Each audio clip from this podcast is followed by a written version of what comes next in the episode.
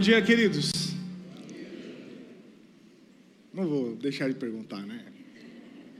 Vocês estão felizes com Jesus? Não tem como ser diferente, não, gente. O negócio é bom.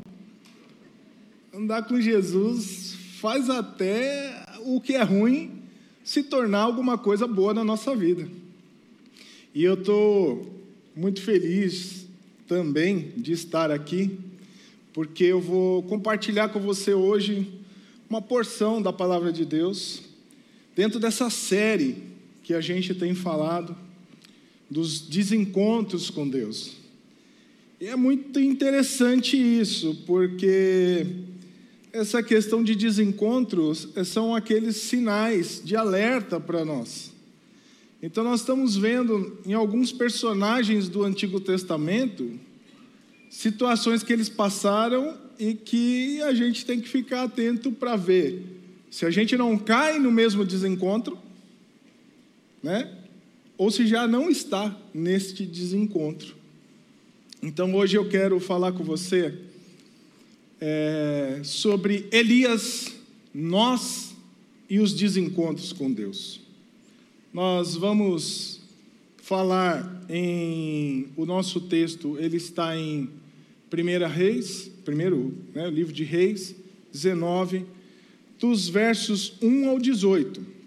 São bastante versos, mas eu peço que você fique com sua Bíblia aberta neste capítulo, porque nós vamos navegar um pouquinho, nós vamos viajar um pouquinho na história de Elias, para que você entenda o desencontro de Elias, você que está aí também nos assistindo, entenda esse desencontro com Elias e você possa é, não cair no mesmo desencontro, ou então, se já caiu, que você possa sair desse desencontro e se reencontre com Deus, é, assim como aconteceu com Elias. Então, eu convido você a ler o texto comigo. Vamos ler com tranquilidade, prestando bastante atenção, porque tem informações importantes nesse texto. Então, acompanhem comigo. Acabe contou a Jezabel tudo o que Elias havia feito, incluindo o modo como havia matado todos os profetas de Baal. Por isso, Jezabel enviou esta mensagem a Elias: Que os deuses me castiguem severamente se, até amanhã, nesta hora, eu não fizer a você o que você fez aos profetas de Baal. Elias teve medo e fugiu para salvar a vida. Foi para Berseba, uma cidade em Judá, e ali deixou seu servo. Depois foi sozinho para o deserto, caminhando o dia todo, sentou-se debaixo de um pé de giesta e orou, pedindo para morrer. Já basta, Senhor, disse ele. Tira minha vida, pois não sou melhor do que meus antepassados que já morreram. Então ele se deitou debaixo do pé de giesta e dormiu. Enquanto dormia, um anjo tocou e disse: Levante-se e coma. Elias olhou em redor e viu, perto de sua cabeça, um pão assado sob pedras quentes e um jarro de água. Ele comeu, bebeu e se deitou novamente. O anjo do Senhor voltou, tocou-o mais uma vez e disse: Levante-se e coma um pouco mais, do contrário, não aguentará a viagem que tem pela frente. Elias se levantou, comeu e bebeu, e o alimento lhe deu forças para uma jornada de 40 dias e 40 noites até o Monte Sinai, o monte de Deus. Ali encontrou uma caverna onde passou a noite. Então o Senhor lhe disse: O que fazes aqui, Elias? Ele respondeu: Tenho servido com zelo ao Senhor, o Deus dos exércitos. Contudo, os israelitas quebraram aliança contigo, derrubaram teus altares e mataram todos os teus profetas. Sou o único que restou, e agora também procuram me matar. Saia e ponha-se diante de mim no monte, disse o Senhor. E enquanto Elias estava ali, o Senhor passou, e um forte vendaval atingiu o monte. Era tão intenso que as pedras se soltavam do monte diante do Senhor. Mas o Senhor não estava no vento. Depois do vento, houve um terremoto, mas o Senhor não estava no terremoto. Depois do terremoto, houve fogo, mas o Senhor não estava no fogo. E depois do fogo, veio um suave sussurro. Quando Elias o ouviu, cobriu o rosto com a capa, saiu e ficou na entrada da caverna. E uma voz disse: O que você faz aqui, Elias? Ele respondeu outra vez: Tenho servido com zelo ao Senhor, o Deus dos exércitos. Contudo, os israelitas quebraram aliança contigo, derrubaram teus altares e mataram todos os teus profetas. Sou o único que restou, e agora também procuram me matar. Então o Senhor lhe disse: Volte pelo caminho por onde veio e vá para o deserto de Damasco. Quando chegar lá, unja Azael para ser rei da Síria. Depois unja também Jeú, neto de Ninse, para ser rei de Israel, e unja Eliseu, filho de Safate, da cidade de Abel Meolá, para substituir você como meu profeta. Quem escapar da espada de Azael será morto por Jeú, e quem escapar da espada de Jeú será morto por Eliseu. No entanto, preservei sete mil de Israel que nunca se prostaram diante de Baal, nem o beijaram. E eu quero fazer uma afirmação e dividir com você hoje que a falta de confiança leva ao desencontro com Deus. E isso é uma coisa muito interessante, porque Elias ele foi desafiado na sua época a ter fé, a ter confiança em Deus. E nós somos desafiados hoje a ter fé e confiança em Deus diante das situações que passamos, diante das situações que a vida nos proporciona. Mas vamos entender um pouquinho o contexto. É, Israel, nesse tempo, no tempo em que Elias estava vivendo, aliás, um pouco antes até, Israel vinha sendo governada, reinada por reis infiéis homens que não faziam a vontade de Deus. Quando Deus dizia, vá para cá, a atitude desses reis era de ir para cá. Então, é, se você observar na sua Bíblia, você que está com ela aberta, no verso 16, é, no capítulo 16, um pouquinho atrás, no verso 25, você vai ver o seguinte: honre fez o que era mal aos olhos do Senhor, pior que todos os reis antes dele. Veja só, que a coisa só piorava. Com o passar dos, dos reis, de troca de reis, um morre, assume o filho e tal, só piorava. Mas não para aí. Quando você vai para o verso 30 do, de 1 Reis 16, você vai ver falar agora já num contexto de Elias. Acabe, filho de quem? De Honre, que tinha sido pior até então. Mas agora Acabe fez o que era mal aos olhos do Senhor, pior que todos os reis antes dele. Olha a situação de Israel. Se Honre era pior até então, olha, o filho saiu melhor que o pai. Acabe agora é o pior de todos dessa história. Então, esse é o contexto onde Elias está inserido. Bom, como se não bastasse, esse rei Acabe, que a Bíblia menciona que era o pior, ele se casa com uma mulher. Ele, ele faz aliança com outro rei e se casa com a filha desse rei. E essa mulher é uma sacerdotisa, uma mulher que mexe no mundo espiritual, que tem autoridade sobre alguma questão espiritual. Ela é uma profetisa de Baal. E era muito claro para Israel que Deus não queria outros deuses. É só o Senhor Deus. Ele é o único Deus. E Acabe se casa então com Jezabel. E ali em Reis 16, 32, diz assim: ó, primeiro Acabe construiu um templo e um altar para Baal em Samaria. Olha só. O cara já tinha fama de ter sido pior até então. Mas ele não se contenta em ser o pior só. Ele tem que afrontar Deus. Entendeu? Porque o bom é você provocar Deus na cabeça de Acabe.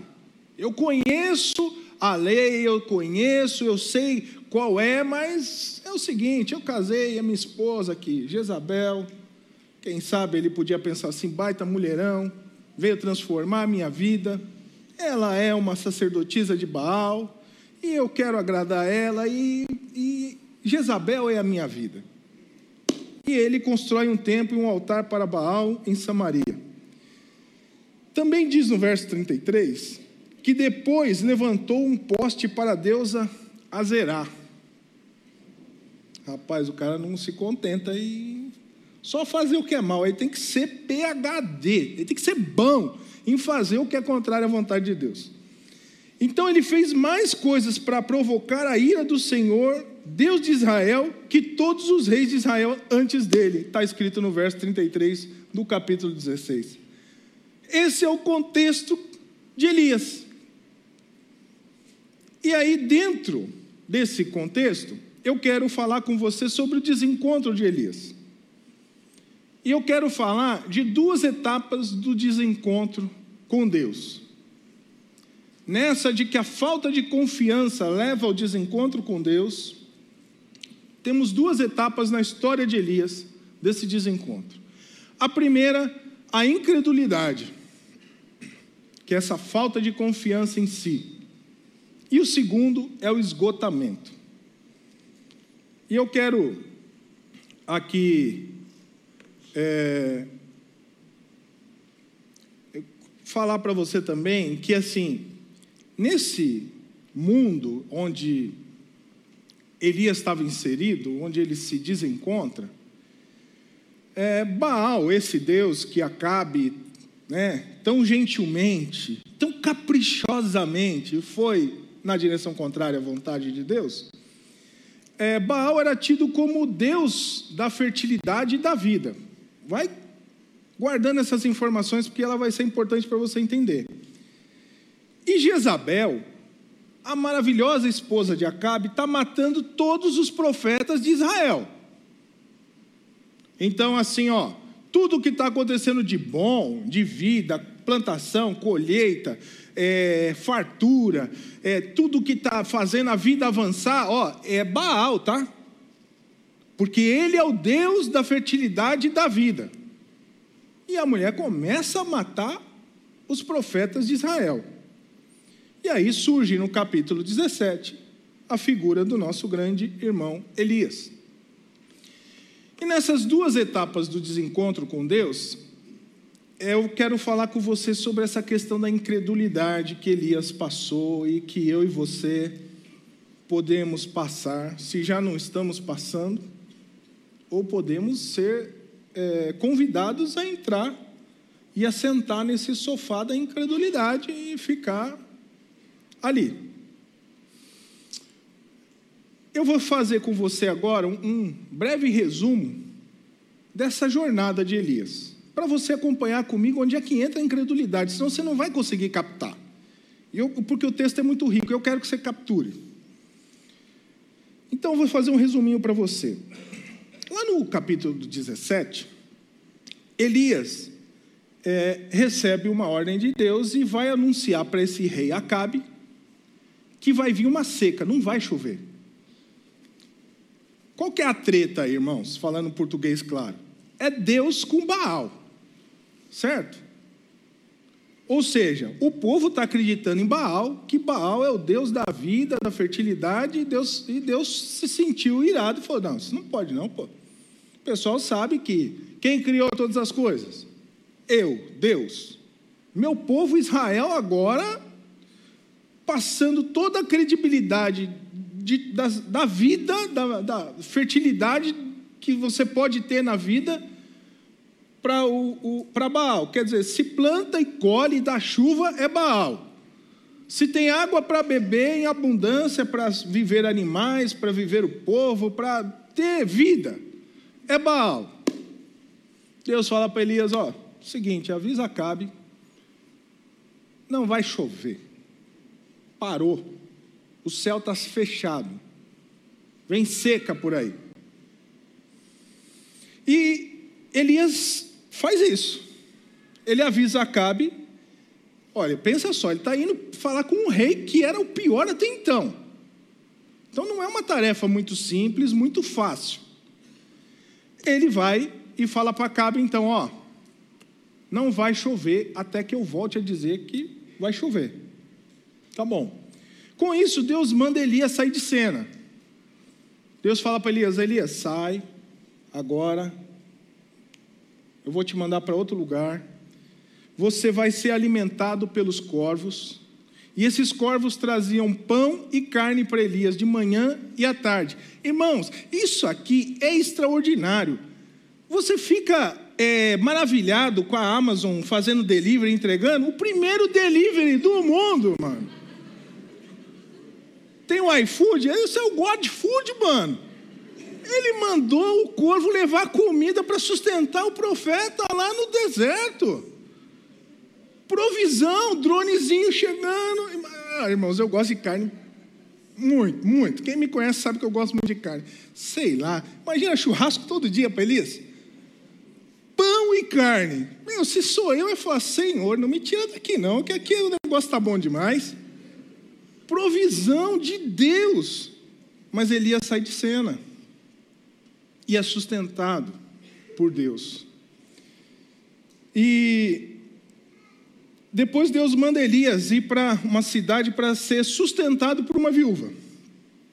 Também está no capítulo 17. E aí Elias vê aquela mulher, encontra a viúva, chega até Serepta e fala para a mulher: Olha, faz o seguinte, é, traz um pouco de água para mim. A mulher vai pegar a água para o profeta, para Elias. E depois Elias ainda fala assim: Olha, faz mais uma coisa, faz um, traz um bolo para mim, faz um bolo para mim. Ela fala: Meu senhor, você não tem noção. Então, como é que é? Uma fome lascada no, na, na, na, na terra. Eu falo assim: olha, eu sou viúva, tenho um filho, não me resta além de um pouquinho de farinha na panela e um pouquinho de azeite na botija. Eu estou vindo pegar uns gravetos para fazer um bolo, eu e meu filho comer e esperar a morte. Ele falou, mas faz o que eu estou te pedindo. Faz primeiro para mim, depois faz para o seu filho, traz. Porque eu vou dizer uma coisa para você. Enquanto não tiver chuva, não vai acabar a farinha na panela e não vai acabar o azeite na botija. Eita, que essa. Eita, nós. Já pensou se receber alguém assim na sua casa? Problema, irmão, porque é bom receber o Deus que faz isso. Né? O camarada é só um canal. Mas ela recebeu. E Elias ficou ali um bom tempo, depois o filho dessa mulher morre. Vou chegar na incredulidade. E ela chega e fala assim: Poxa, você tinha que vir para minha casa. O meu pecado apareceu diante de Deus e aí, ó, tá aí, meu filho morreu. Elias se viu num apertado, como alguns costumam dizer, passou no estreito ali. Aí Elias pega o filho da mulher, leva para o andar de cima, ora, pede a Deus e Deus ressuscita o menino. E ela falou: Agora eu sei que você é um homem de Deus. Olha só, olha só como a progressão da vida do ministério de Elias. Aí Deus chega para Elias falar: agora, Elias, eu quero que você vá encontrar Acabe. Entendeu? Eu quero que você vá encontrar Acabe. E avisa Acabe que vai chover. Tinha passado já um bom tempo, anos. Avisa Acabe que vai chover. Beleza. Nisso que Elias está indo, Acabe ele resolve procurar pasto para os animais, porque estava vendo a hora que ia matar os, os, seus animais. Ele falou: vou ter que sacrificar, porque os bichos não, não vão ter o que comer e vão ficar sofrendo e nós vamos ter que matar. Vamos procurar pasto. Aí chamou o mordomo dele, Obadias, e falou assim: Obadias, seguinte, nós vamos procurar comida para os animais. Você vai para lá e eu vou para cá. E assim foi. No caminho que Obadias foi, que era um homem temente ao Senhor, Obadias estava ali, ó, servindo Acabe dentro do palácio, mordomo, administrava as coisas de Acabe, mas era temente ao Senhor. Esse Obadias, ele escondeu cem profetas em duas cavernas, 50 em cada, e deu comida e água, porque Jezabel, lembra? Está matando todos os profetas do Senhor. E Obadias encontra Elias, e Elias fala para ele assim: Olha, Obadias, avisa Acabe que eu vou me encontrar com ele. Obadias, não faça isso comigo, pelo amor de Deus. Você é um homem de Deus. Eu vou lá, Acabe já andou por todos os lugares te procurando, até ameaçou os reis. E você fala para eu ir lá falar com ele. Se eu for e o Espírito de Deus te, te leva para outro lugar e ele não te acha, ele vai me matar. E eu sou o cara que, eu sou zeloso. Olha, eu escondi 100 profetas e contou, tal, alimentei. Não sei o que. Elias falou: não, pode ir. Pode ir, porque eu vou me encontrar ainda hoje com Acabe. Bom, então Elias se encontra com Acabe. Olha só, Elias está, irmãos, na crista da onda cheio de fé. Falou, venha quem vier, ó. É aqui, ó. Estou com Deus e não tem quem me para. Chegou, encontrou o rei. E chega para o rei. Aliás, quando o rei o vê, não dá nem tempo de Elias falar que ia chover. O rei chega para ele e fala assim: É você o perturbador em Israel? É você, o Elias, o perturbador, o agitador, o cara que está fazendo uma bagunça em Israel. O cara, sabe o cara responde? Meu, tem que estar tá muito cheio de fé, velho. O cara chega para o rei que tinha condição de mandar. Só, só desce um, uma rajada de flecha nesse cara agora e decepa a cabeça dele. O cara vira para cá e fala assim: perturbador eu?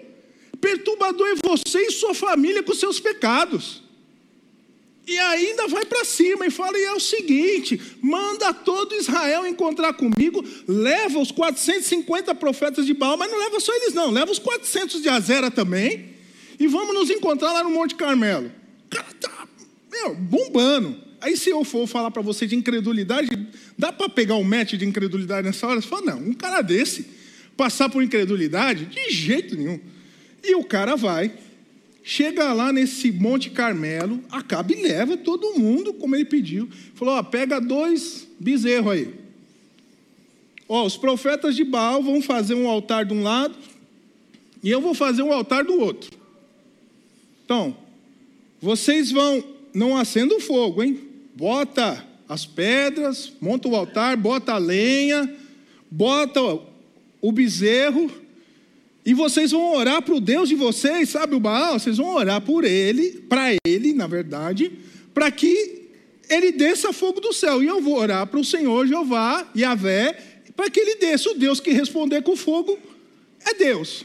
O povo olhou e falou assim: é boa essa proposta. E o povo todo lá, falou, vamos ver. Aí Elias falou assim: ó, vocês são muitos, começa por vocês. E os caras começaram de manhã e fazendo os rituais, e entrando em transe, e não sei o que, e chega a hora do almoço, nada de descer fogo do céu, Baal não desce fogo do céu. Aí, irmãos, Elias desaforado, o cara está na fé. Pensa só, o cara fala assim: oh, será que ele não está dormindo, não?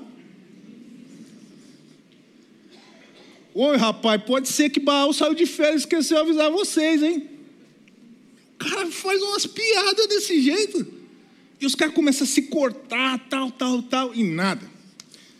Bom, enfim, chega o fim da tarde, Elias fala: agora, é, já deu, né? Passaram o dia inteiro. Não...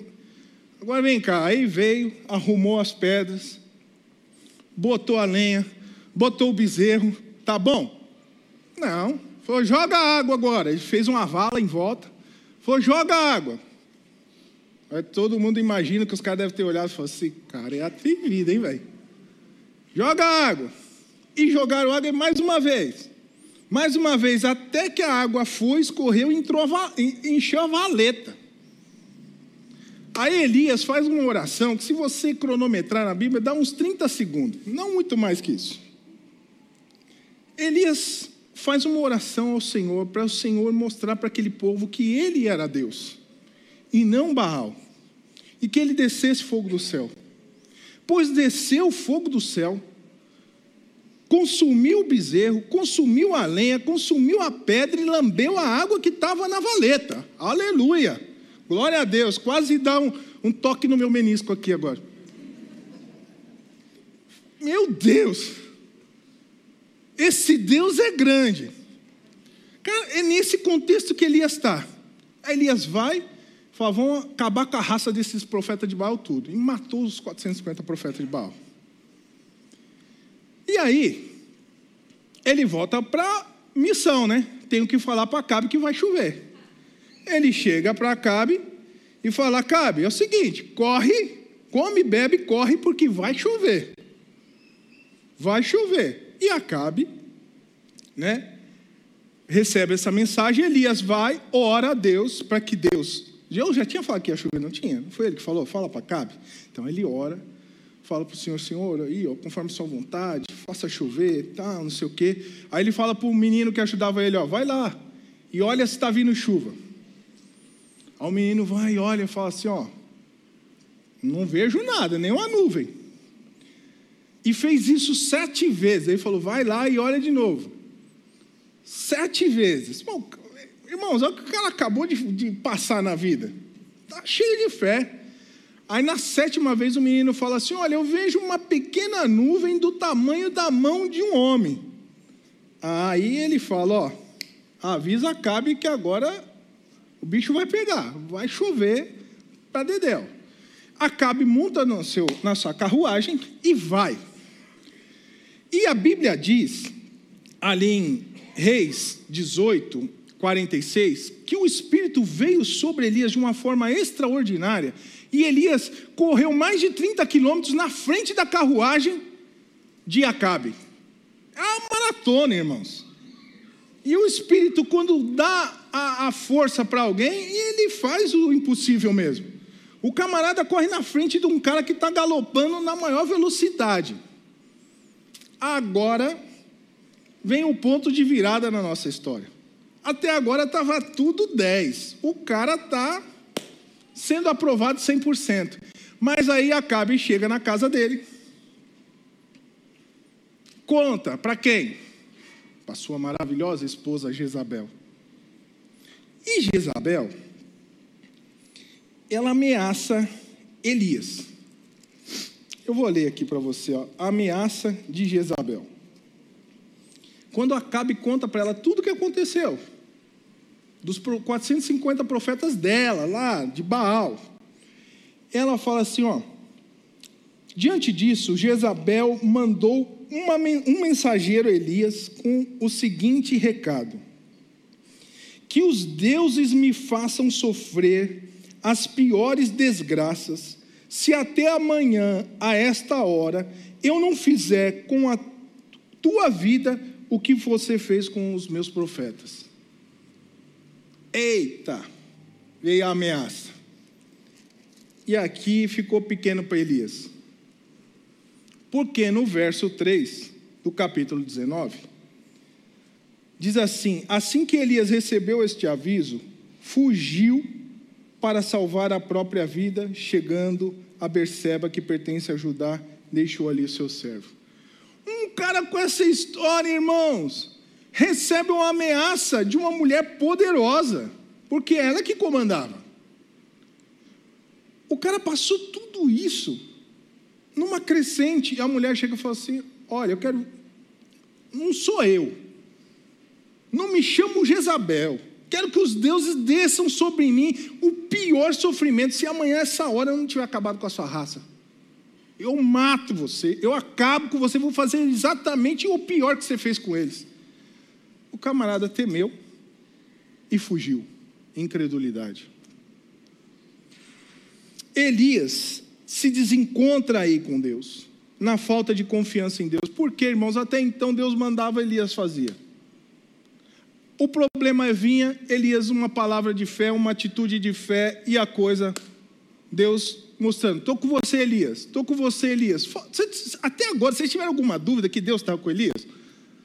Ele recebe uma ameaça dessa, forte, né? É tipo a máfia vir na sua porta e falar assim: ó, até amanhã é o seu pescoço que vai estar pendurado aqui. E o cara teme pela vida teve medo e fugiu. Deus não estava com Elias durante toda a trajetória? Estava. Aí eu faço uma pergunta para você: qual a nossa capacidade, qual a sua capacidade de suportar frustrações? Porque Elias temeu e fugiu. Elias não enxergou a situação direito, por falta de confiança e dependência em Deus. E será que você não está se desencontrando com Deus porque no meio de uma situação você não está enxergando direito e não está dependendo de Deus? Será que não vem uma Jezabel através de uma situação para ameaçar você e você temeu e fugiu?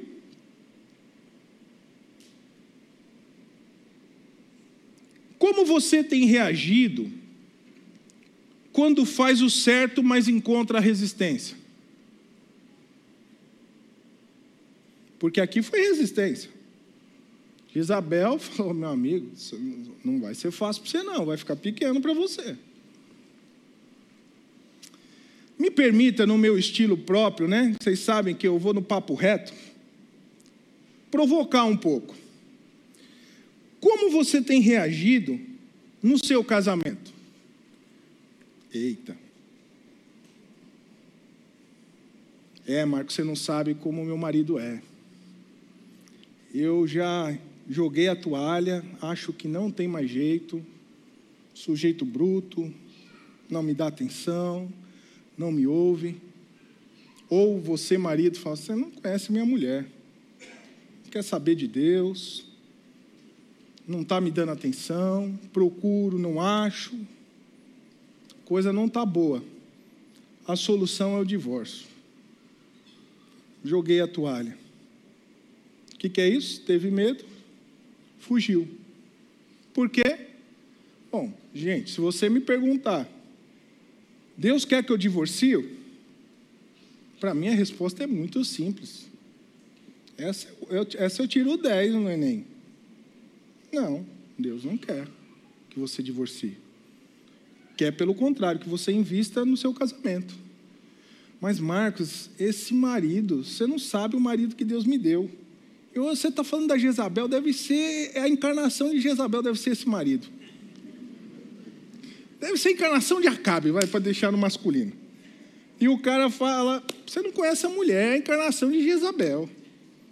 A bicha é ruim, cara. E eu que estou dormindo todo dia com ela. Não, gente. Não. Quando você entende o propósito de Deus para a sua vida, quando você entende o que está nas Escrituras, você vai por ela. Não pelas ameaças da vida. Não pelas frustrações que vêm sobre você. Qual é a vontade de Deus? Que meu, meu casamento seja restaurado. Pois é, então as suas atitudes vão ser de quem busca a restauração de um casamento. Você vai investir, mas não recebo em troca, mas você vai investir, por quê? Você tem que depender de Deus. Você tem que se apoiar no que Deus fala. E não no, no que vem para você, o seu sentimento é enganoso. Ou quem sabe você está sendo desafiado com seus filhos. Talvez um filho rebelde, Talvez um filho passando por um problema de um vício ou alguma outra coisa. E você jogando a toalha, falando, não, Vou correr dessa. Vou, não dá para mim não. O que Deus espera de você, mãe e pai? Que você não desista do seu filho, da sua filha que você invista, mas você não sabe, Marcos, não quer nada com Deus, e está fazendo isso e fazendo aquilo, e só dor de cabeça, e já me deu prejuízo, tal, não sei o quê. A saída, querido e querida, a saída é o amor. Amar e dependência de Deus. Porque você vai ser desafiado nos seus conceitos e preconceitos, você vai ser desafiado a amar sem receber nada em troca. E é, e é assim mesmo que é o amor. Então não seja incrédulo invista nos seus filhos. Não desista. Ou talvez sejam os seus pais, você que é filho. Ah, Marcos, você não sabe, meu pai e minha mãe. Pesado demais sobre mim. Pesam muito. Ou quem sabe no dia a dia do trabalho, você faz tudo certinho, porque Elias estava fazendo tudo certinho, não é? E aí veio a, a, o BO contra ele. E, ele, e você está fazendo tudo certinho. Eu chego no horário, não atraso, não engano, não minto para poder ficar de boa. Estou fazendo meu home office certinho. Eu sei que tem gente que fica jogando videogame, que faz isso, que não faz, que sai, vai na manicure durante o horário de trabalho, que não sei o quê, e eu aqui eu vejo o outro ser promovido e eu não sou, para mim não dá, e eu joguei a toalha. Eu acho que o negócio é fazer que nem eles mesmo, porque só gente assim é que prospera, e o meu chefe é ruim demais comigo e é bonzinho com quem não, é, não faz as coisas direito. É, então. Credulidade, né? É, o que Deus espera de você? Talvez nos seus estudos. Ah, ó, eu vejo o cara colando e vai bem, eu não colo. E... Acho que o negócio é colar mesmo. É, a Isabel te ameaçou, né? Se você não colar, acho que você não vai passar. Vai tirar a carteira de motorista, vou ter que comprar, né? Sabe como é que é, né?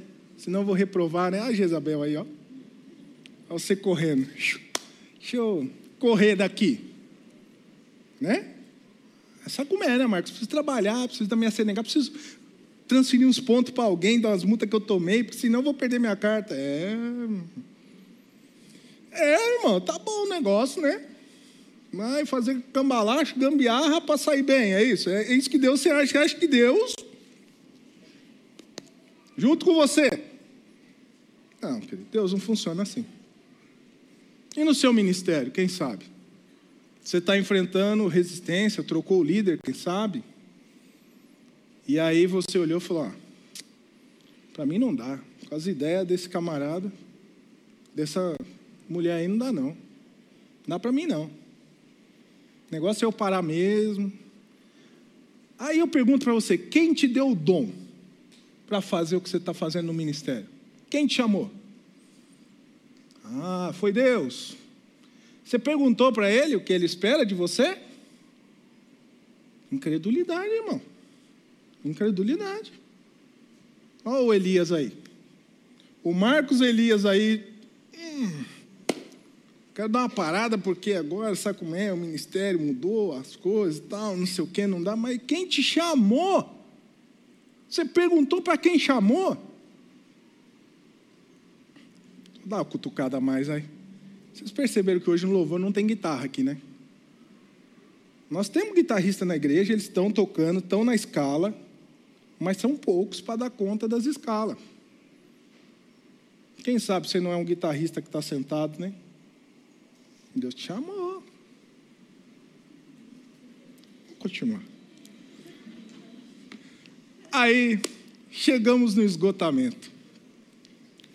E eu quero dizer para você do esgotamento, lá no verso 4 de, do capítulo 19, Elias pede a morte. A frustração foi tamanha, e ele não conseguiu usar sua fé, que o homem chega a pedir a morte. Me mata, Deus. Não aguento. Me mata, Senhor. E aí ele deita, dorme, vem o anjo, acorda ele de novo, hein? Camarada, vou falar. Agora quem vem de garçom? O anjo, velho. O anjo traz pão quentinho sobre as pedras, sabe, a pedra ainda fervendo ali, o pão quentinho e água na vasilha. Cara, pensa só, não, o pão é do céu, meu. Ele não foi o padeiro humano que fez. Foi, ó, e aí o cara se depara com isso, come, bebe e deita de novo, dormir. Ah, obrigado, Senhor, pela provisão. E o anjo vai de novo e fala: Não, você não entendeu, Elias. Come mais um pouco, porque você precisa ter energia e vigor para a viagem que você vai fazer agora. Você não vai parar, não, Elias. Você vai caminhar. Agora você vai caminhar 40 dias e 40 noites. Então come, levanta aí. Bora, Elias. Não dá tempo para ficar deitado aí lamentando a vida, não. E não dá para mim e tudo mais. Elias agora caminha e para aonde? Na caverna. Elias entra na caverna, para mim não dá. Mulher está procurando me matar até hoje. Quer dizer, de novo, milagre, a provisão ficou para lá. O cara passou largo. Na voz de Deus, no anjo, na provisão, nos 40 dias com a mesma comida, sem comer de novo e, e com a força. Ele passou de largo e entra na caverna. Cara, que coisa. E Deus pergunta: Elias, que fazes aqui? Olha que interessante. Não é que fazes ali, ó, aí dentro na caverna, não. Deus vai lá na caverna lá e fala: Elias, você faz aqui, Elias? Aí Elias, irmãos, ele dá uma resposta para Deus, assim, ó, eu fui consumido pela situação. Vou resumir para você. Ó, os caras estão matando todos os profetas. O povo não é zeloso com a tua palavra, isso me consumiu. É, faltou só contar para Deus o que aconteceu do. Ó, o senhor não, não deve saber, mas teve um episódio com os 450 profetas de Baal que eu, eu preciso lembrar, o senhor acho que o senhor não lembra. E depois Jezabel veio para cima de mim, o povo é ruim, a mulher me ameaçou e não dá. E ó, ela matou todos os profetas e só fiquei eu. Só eu. E agora estão procurando me matar? Elias se viu sozinho. E às vezes você se vê sozinho. Só que Elias estava com a visão embaçada.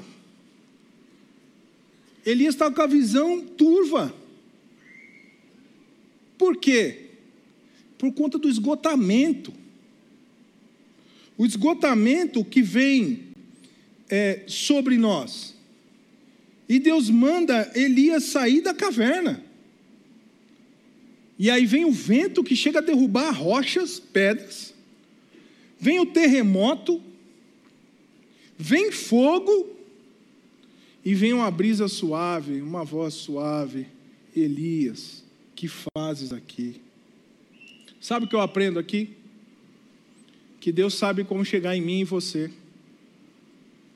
Que hoje Deus, durante essa pregação, você viu o vento, você viu o terremoto, viu até o fogo, mas agora vem uma voz suave de Deus para você.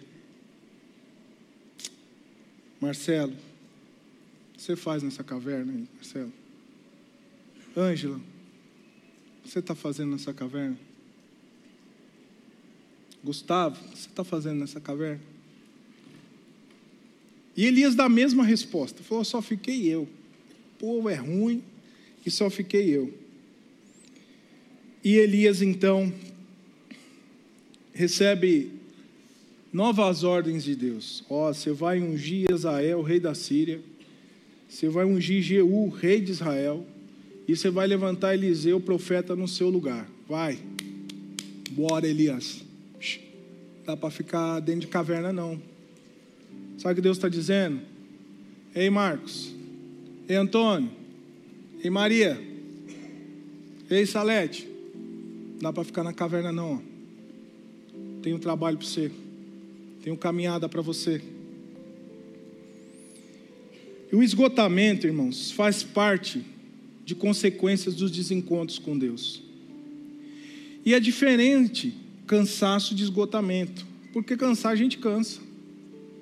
Cansaço está aí na vida com a gente.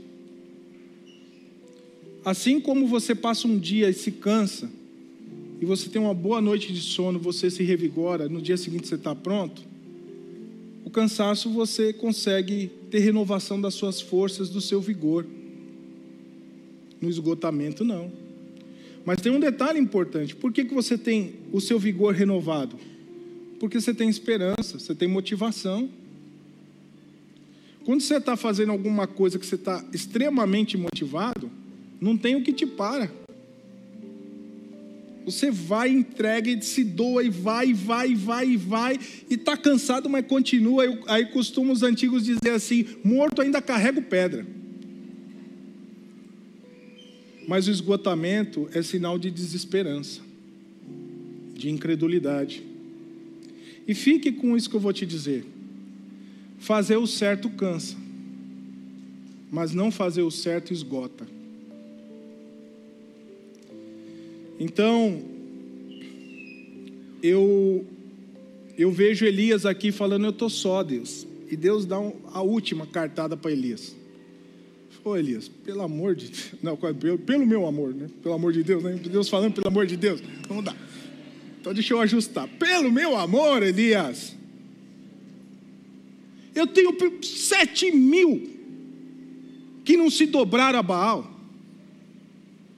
Bom, Elias já sabia que tinha uns 100 de Obadias. E Deus agora fala: Cara, acorda. Eu tenho mais para você do que ficar dentro de uma caverna. Segura, hein? Acorda. Deus tem mais para você do que ficar dentro de uma caverna.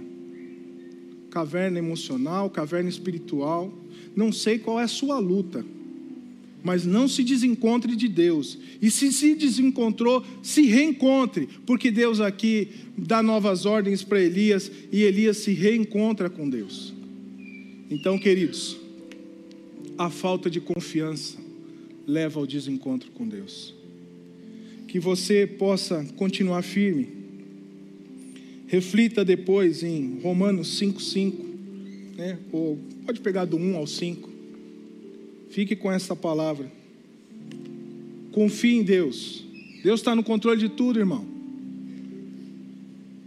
Pode vir o que vier, com Deus você passa. Se Deus mandou você ir por essa estrada, vá, porque Ele vai te sustentar. Ele pode mandar até corvos te sustentar. Ele pode até o anjo, mandar o anjo mandar provisão para você, porque Ele é Deus. Não desista. Não fique na caverna a caverna do esgotamento. Não se desencontre com Deus.